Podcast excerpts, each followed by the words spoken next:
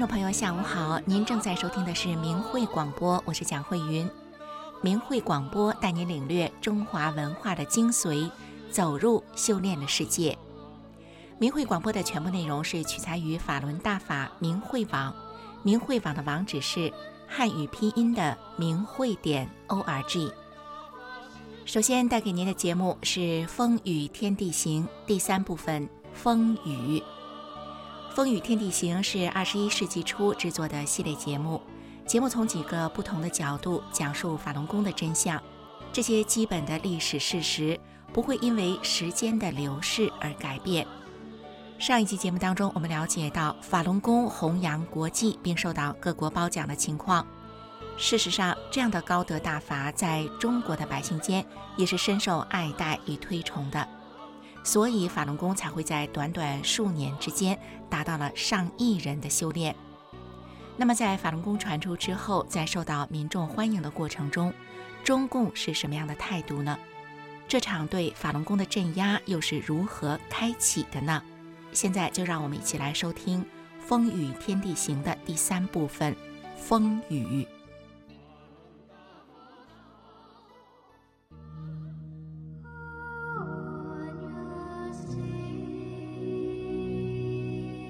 亘古以来，人们仰望星空，问着自己那个关于永恒的问题。潮起潮落，沧海桑田。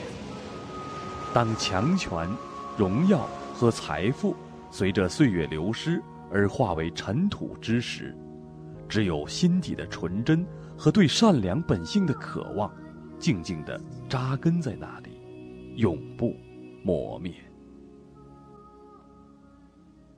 真的勇者，穿越红尘的喧嚣，回归至真至善的心灵，历经世间一切苦难，而那份坚持依旧岿然不动。它是一棵参天大树，当狂风暴雨来临的时候，它用自己的身躯，为世间所有的良知撑出一片希望的天空。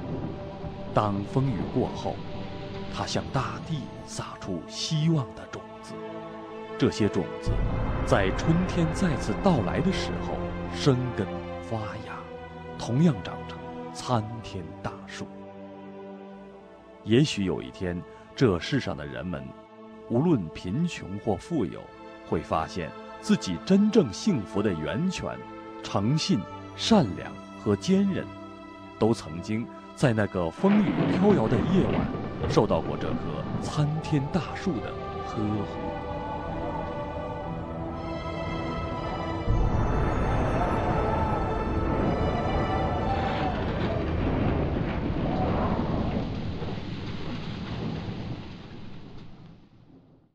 中国经历过反右、文革等种种政治运动的创伤，从那个时代过来的人们都熟知那种紧张严厉的政治气氛。改革开放的政策下，国家放宽了对人们物质生活方面的管制，但对意识形态领域的严厉的控制却一直延续了下来。涉及精神领域而且人数众多的各种气功门派，在被给予狭窄的生存空间的同时，也处于方方面面的严密监控之下。特别是法轮功，因为其在极短的时间内的迅速传播，更引起了一些人格外的关注。一九九六年六月十七日，《光明日报》发表评论文章，把当时被《北京青年报》评为十大畅销书之一的《转法轮》当作伪科学进行批判。一个月后，中宣部管辖的新闻出版署以宣扬迷信为由，禁止出版发行《法轮大法》书籍。从一九九七年起，中央政法委书记罗干利用手中的权力，命令警察在全国秘密调查。企图寻机取缔法轮功，虽然这些调查没有找到法轮功的任何问题，但是一些地区的警察因此对法轮功学员进行监视、罚款、骚扰他们的正常生活，而以罗干的亲戚合作修为首的一些人，开始在全国各地不断发表批判法轮功的文章。一九九八年五月，合作修在北京电视台的节目中再次对法轮功进行攻击，所以我们当时就就想呢。呃，就觉得我们还是应该去跟电视台的编辑啊，告诉他们法轮功到底是什么，把我们亲身练功的这个经历告诉他们。所以当时呢，没有想别的什么东西，就就觉得呢，就是抱着一颗善心呐，去告诉他们什么是法轮功。本着澄清事实和化解矛盾的诚意，很多法轮功学员来到北京电视台登门拜访，说明真相。大家就围在那个天井里头那样坐了好好几，就好几圈儿吧，这样子。那后来就学员就开始，呃，就讲自己的那个亲身体会，呃，讲自己怎么开始练功的。很多人发言，那个北京电视台的记者呢，他们。拿着摄像机一个一个的拍，而且还问他们问题，那学员都回答他们。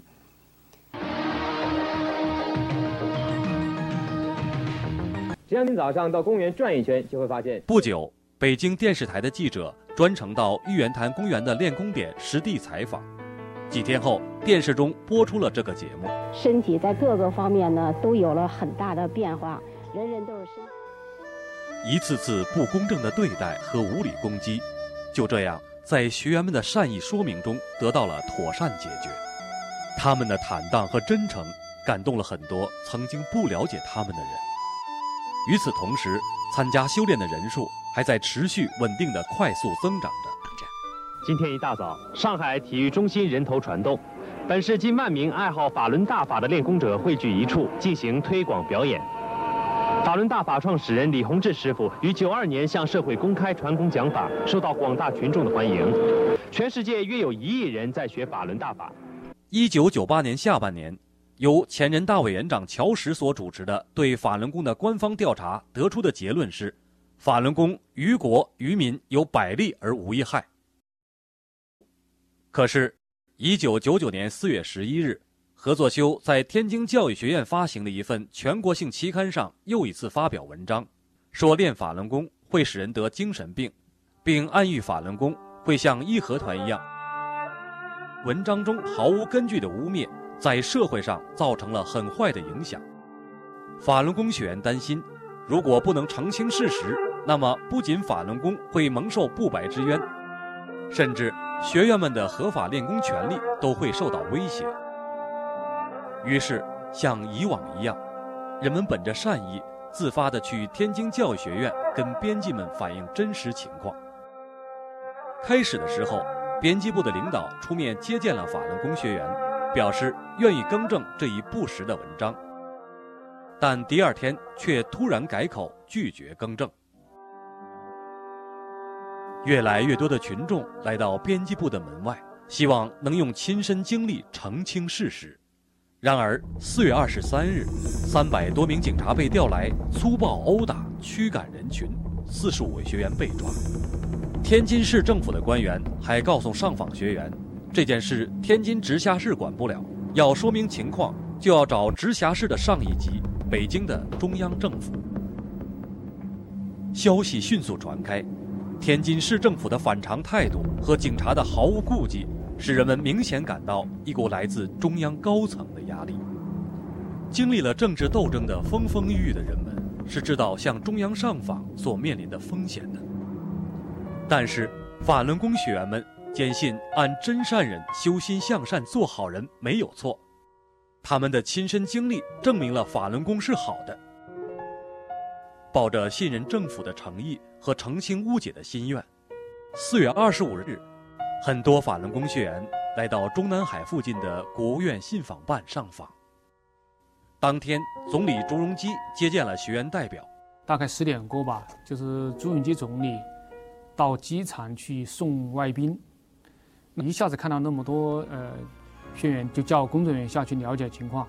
那朱总理当时带了话，他到呃送完这个外宾以后，会回来接见我们的代表，了解详细的情况。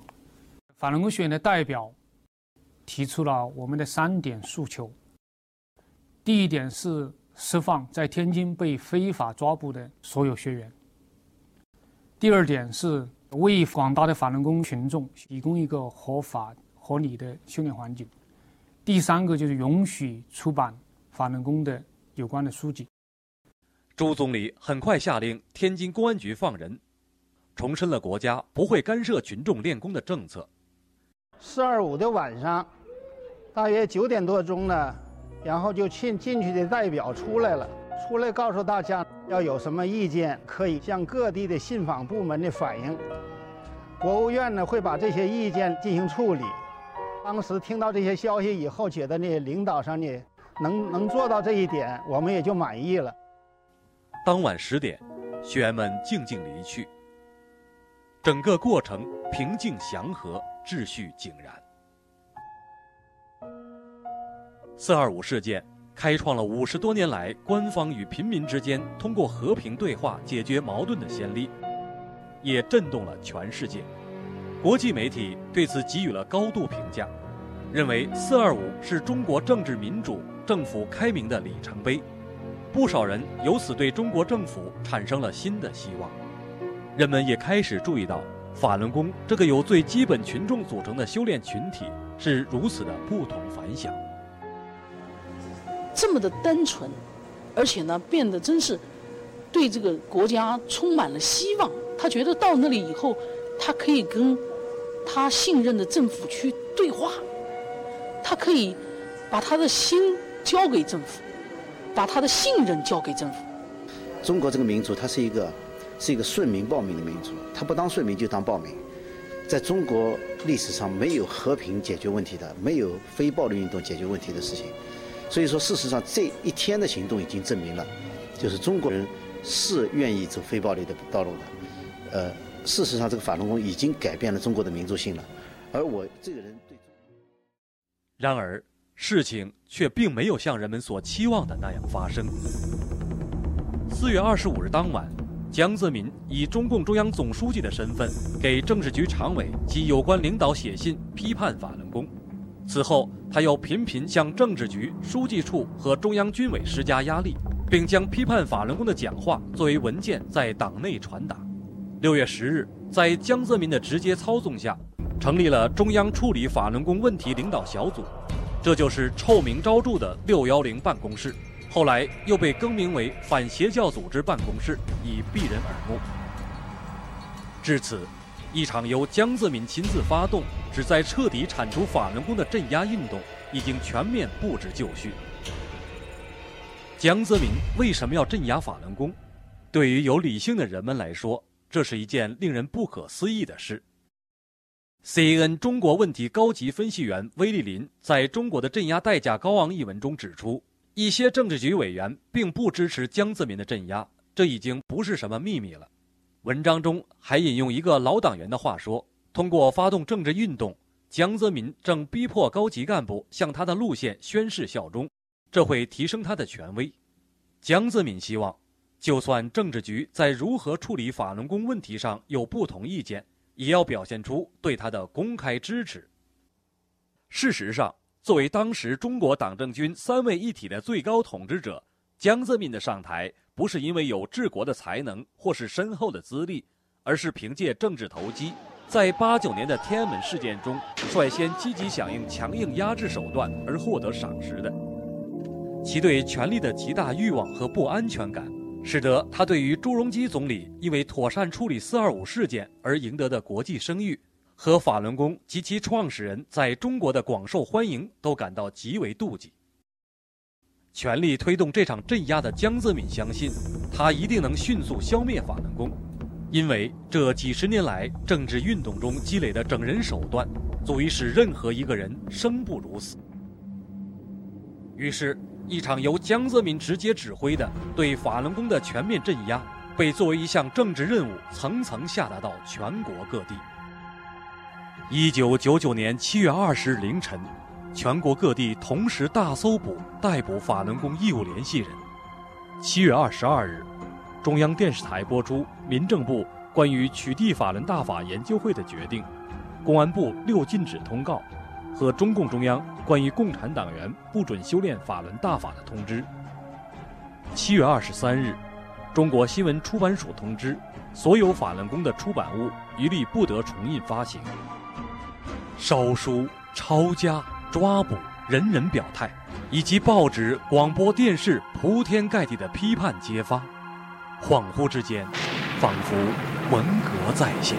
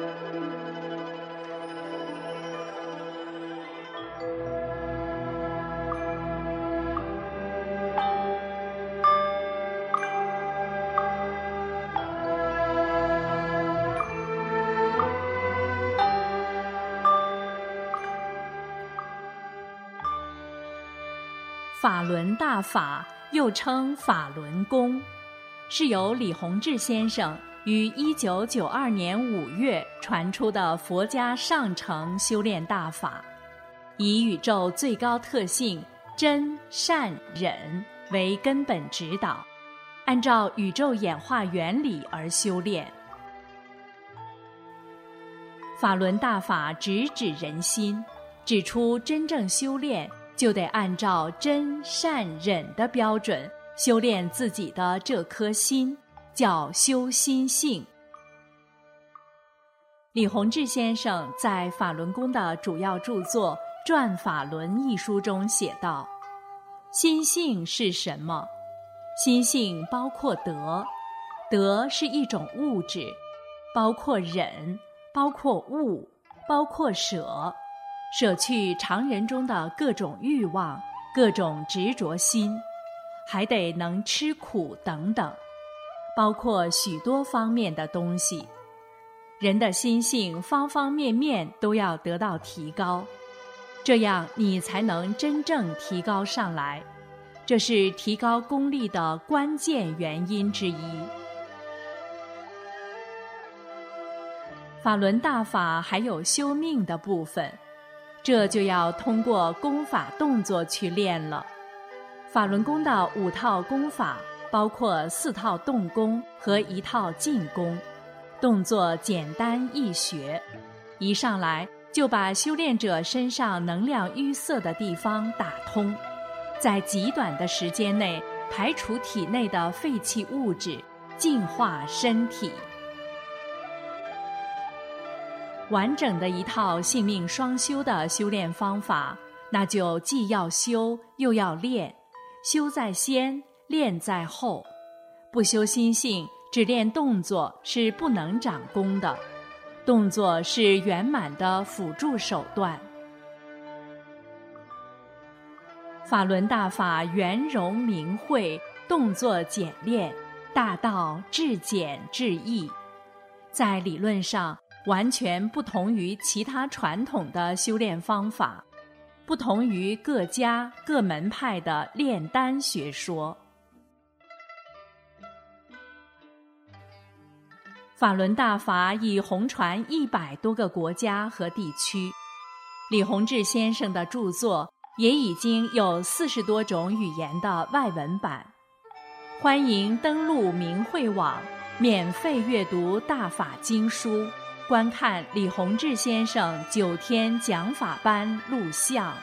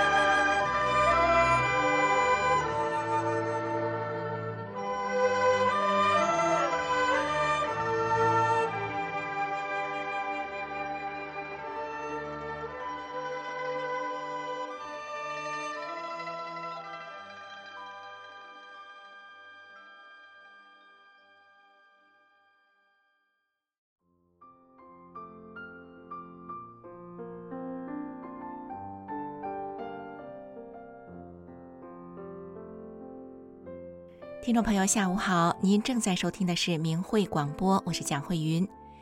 我们刚刚收听的是《风雨天地行》的第三部分“风雨”。从节目当中，我们可以了解到，中共对法轮功的迫害是起于前党魁江泽民他一个人的妒忌，在不顾其他政治局常委的反对下，执行了对法轮功的镇压。这场镇压不仅是给法轮功修炼者带来了巨大的灾难。也是对全中国人的灾难。为什么这样说呢？因为法轮功讲究修炼心性，所以修炼人都是要修心向善的。这可以为整个国家带来一个全新的面貌。另一方面呢，法轮功在祛病健身上是有目共睹的，有神奇的效果。我们知道呢，疾病呢可能对一个人甚至是一个家庭起到毁灭性的打击作用。那么，中共剥夺了民众修炼法轮功的机会，就是剥夺了在这样处境下人们的希望。这难道不是中国人的不幸吗？接下来呢，我们一同收听明慧出版社出版的《绝处逢生二》一书中的两个小故事。这两个故事中的主人公都是在修炼法轮功之后起死回生、奇迹般的经历。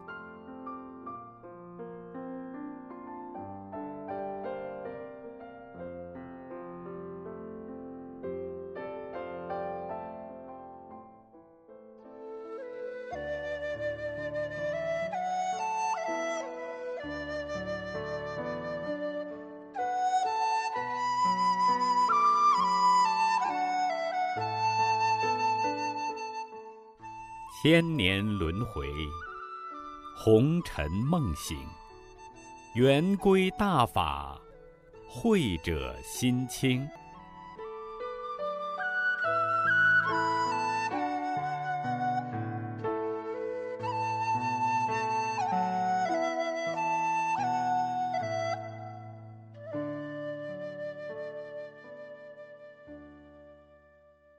听众朋友，大家好，在这次节目中，我们将继续播送由明慧丛书编辑组编辑的《绝处逢生二》一书。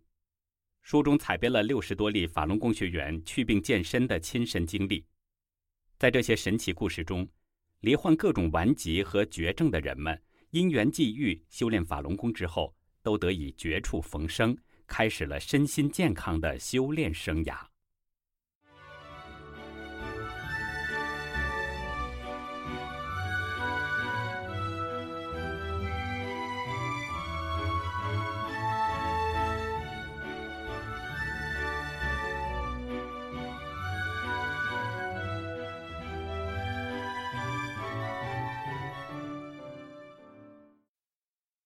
请听轰动三里五村的起死回生，原咽喉癌病人的真实故事。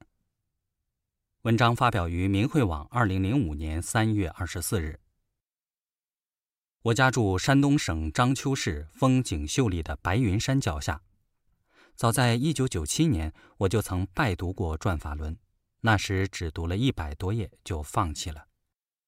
当二零零四年秋咽喉癌宣判我死刑时，我才真正走入了大法修炼行列中来。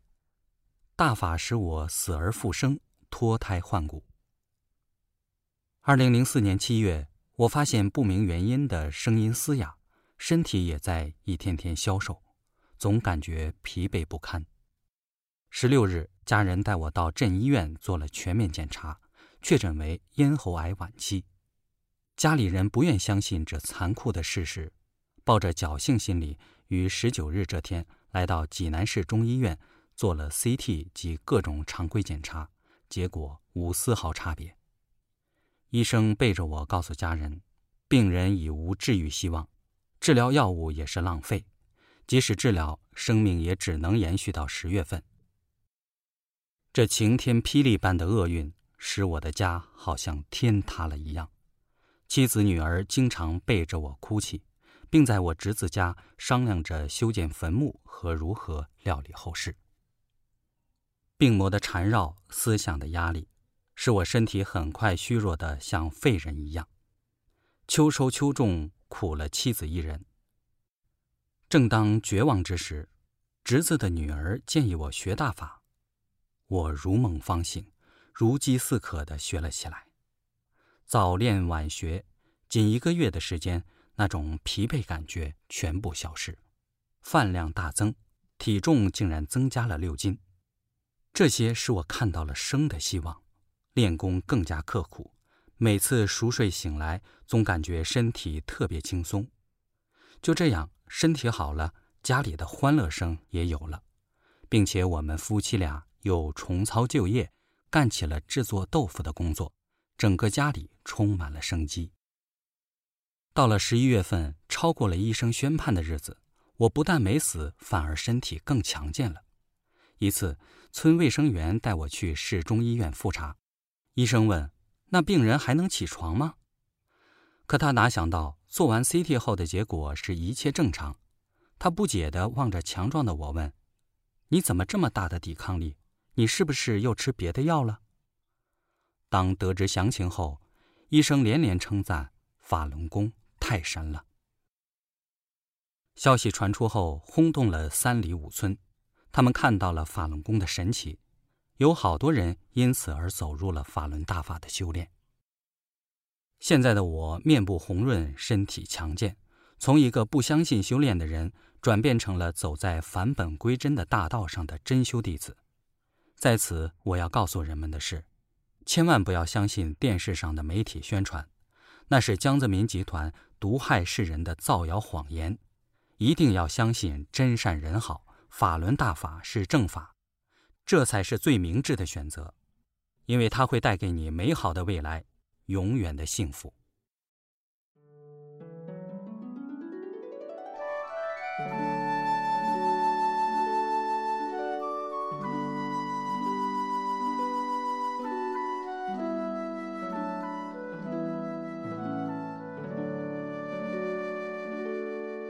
打开窗，让清风吹拂你；推开门，让阳光拥抱你。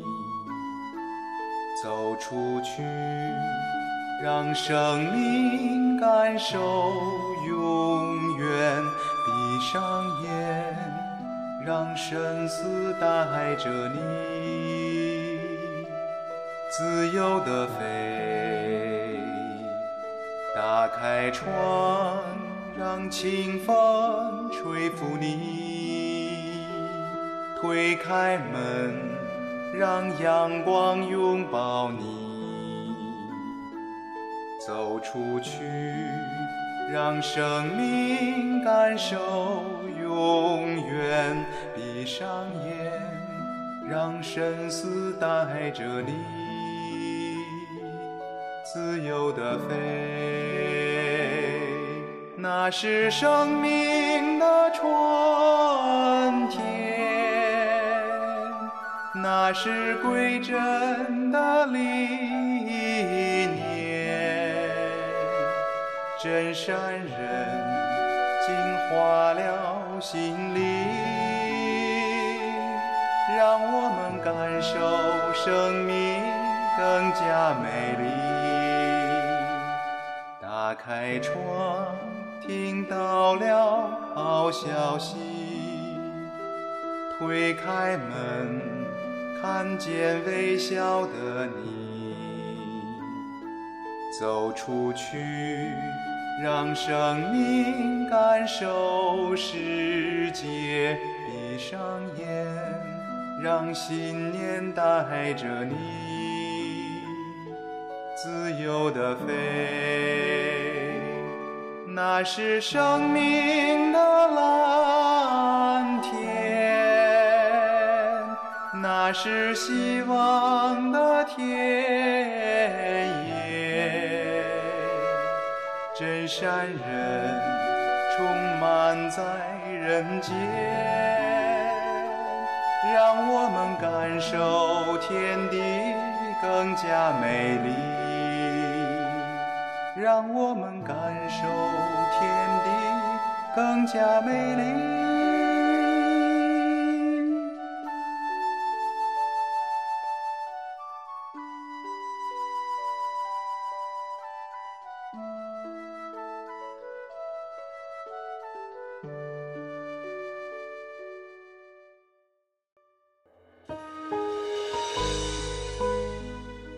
力量，勇气。智慧与奇迹，明慧广播的一个个真实故事，与您一起度过生命里的重要阶段。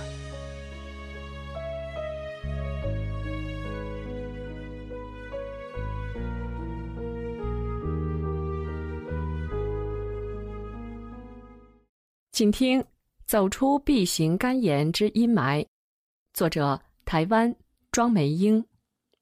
文章发表于明慧网，两千零四年十一月十二号。在未修炼之前，我的人生是黑白的；修炼后，我的人生是彩色的。一九九八年四月，我颈椎第四五节椎间盘突出，压迫神经，导致身体左侧手脚疼痛。经历长期复健都未见好转，最后决定开刀。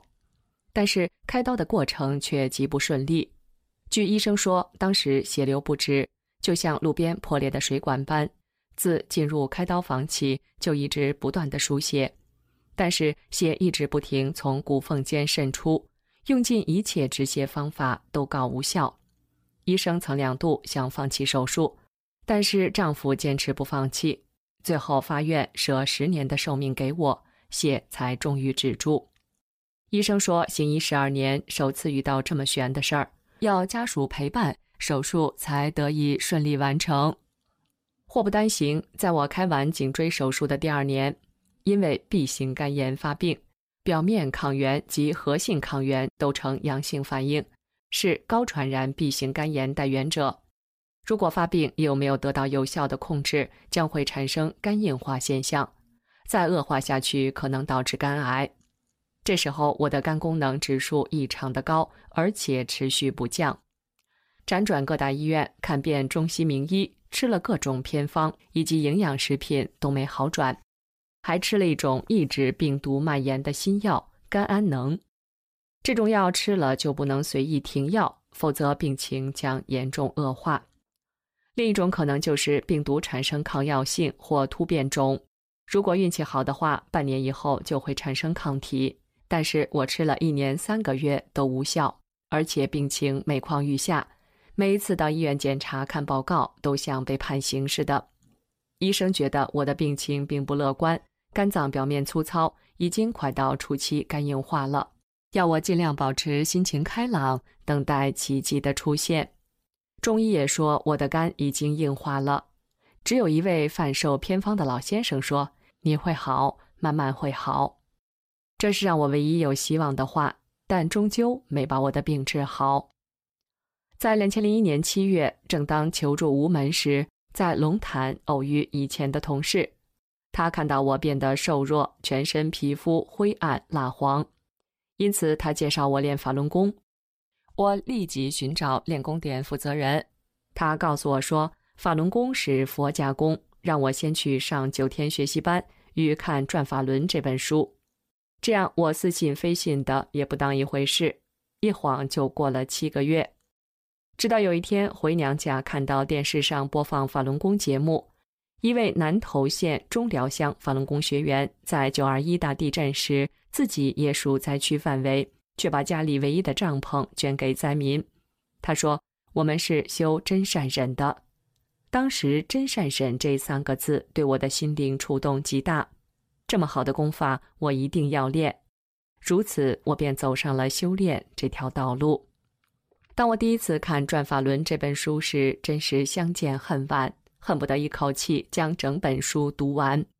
它让我知道自己一生为什么如此坎坷，那么多灾多难了。原来人生的目的不是为了当人而来的，而是为了要返本归真，找回真正的自己。谈到我的人生，我将近五十岁了。没修炼前，我得过慢性肠胃炎、系支气管炎、中耳炎。精神官能症、失眠、子宫颈炎、骨盆腔炎，哎，我全身都是病。自从修炼以后，我身上的每种病症都消失了，不会再一年用掉八张健保卡，体重增加了十几公斤，气色不再灰暗蜡黄，睡眠品质极佳，做事冷静沉着从容，按部就班，心情平静祥和且愉悦。真正体验到无病一身轻的感受，身体越来越强壮。随时提醒自己要做个修炼人，把法轮大法的美好告诉遇到的每个人。在这个修炼的过程当中，一直默默的支持我修炼的便是我先生了。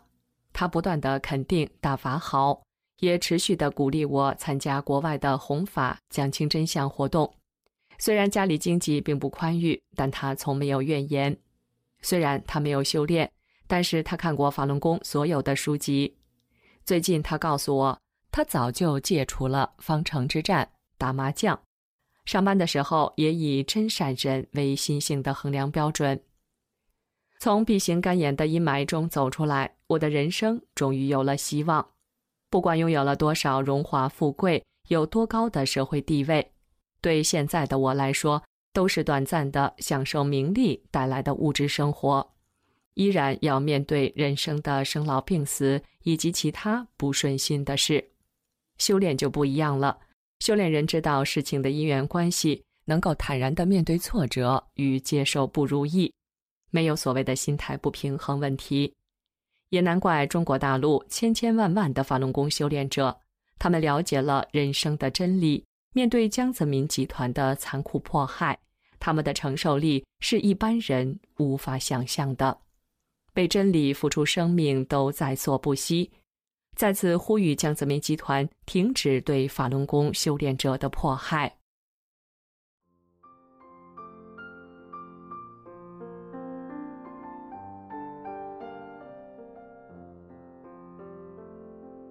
听众朋友，下午好！您正在收听的是明慧广播，我是蒋慧云。明慧广播带您领略中华文化的精髓，走入修炼的世界。我们刚刚收听的是绝处逢生的故事。事例中的两位主人公何其有幸，在他们生命遭遇病痛的折磨，几乎没有生路的时候，他们遇到了法轮功。因为修炼法轮功，他们重获了新生，而且他们的家人和邻里也因为他们这样的奇迹而有机会认识到了法轮功的真相。可以说，他们的幸运也连带的造福了乡里，造福了人群，让有缘之士有机会加入到修炼的行列。法轮功是修炼，中国呢自古以来就有修炼文化。中华传统是认为天人合一，人活着就要顺应天道，再更进一步就是走上返本归真的修炼之道。这就是中华传统内涵中最博大精深之处。接下来，我们一同来收听明慧电台的天音净月节目。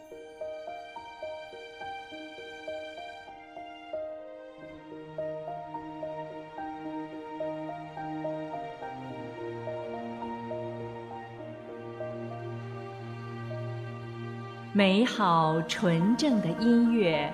来自佛国，飞遍人间，光明的天音，荡涤心中的杂念。远真善忍的纯净祥和，透过天籁般的乐音，带您走回心灵的故居。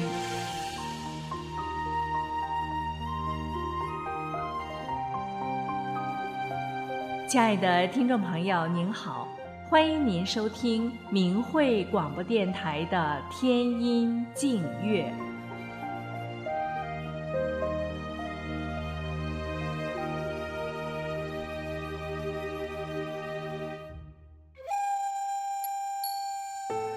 传说中，洁白的幽檀婆罗花是仙界的一种奇花。三千年才盛开一次，当它在凡间绽放时，意味着转轮圣王来到了人间。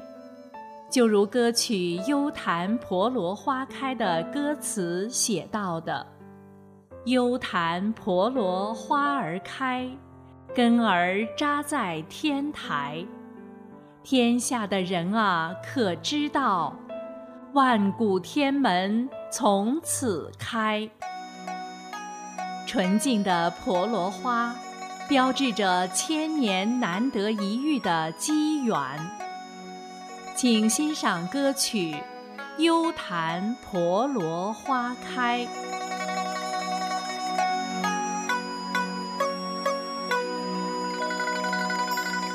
幽檀婆罗花儿开，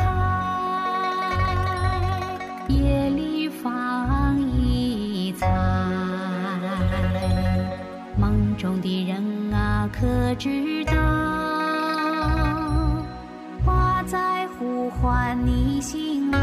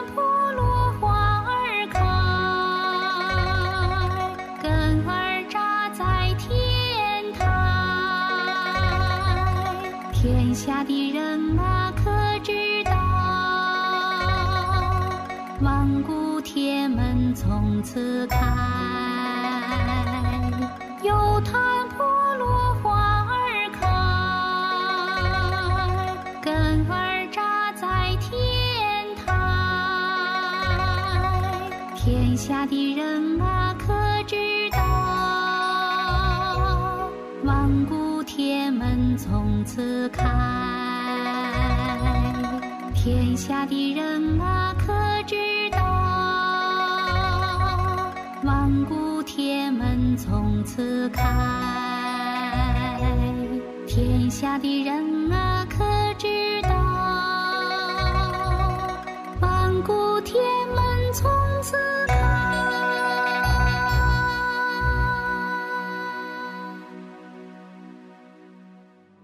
幽檀婆罗花儿开，万古天门从此开。希望我们都没有错过这可贵的机缘。莲花出淤泥而不染，经常被认为是有佛性的花朵。当一朵朵莲花在天国中盛放，是不是也对应着人们于浊世中苏醒？接下来就由歌曲《莲开满庭》，带我们一同进入美好殊胜的仙国世界。